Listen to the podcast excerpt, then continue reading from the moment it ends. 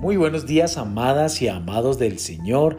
Iniciemos esta semana alegres, contentos, porque cada mañana son nuevas las misericordias de Dios para nuestras vidas. La semilla de hoy se titula Avive el poder. En 2 de Timoteo capítulo 1, versos 4, 6 y 7 nos dice, Al acordarme de tus lágrimas, siento deseo de verte. Te aconsejo que avives el fuego del don de Dios que está en ti porque no nos ha dado Dios espíritu de cobardía, sino de poder, de amor y de dominio propio.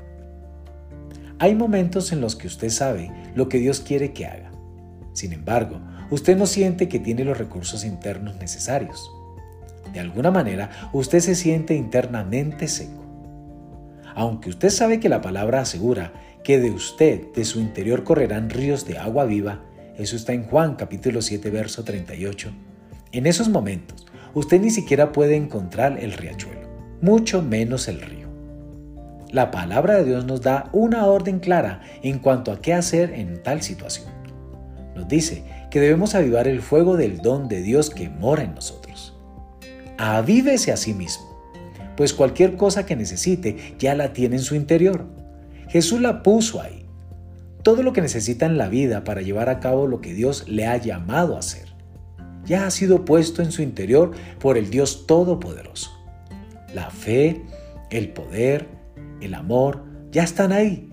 Créalo, declárelo en voz alta y dígaselo a usted mismo. Confiese lo siguiente ahora mismo en voz alta.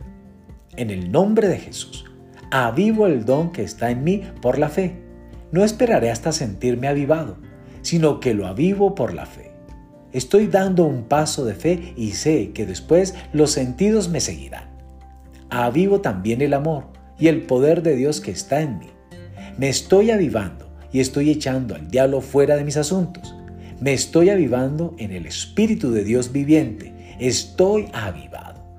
Amadas, amados, recuerden que nuestras declaraciones llevan poder. Dios les bendiga en este día.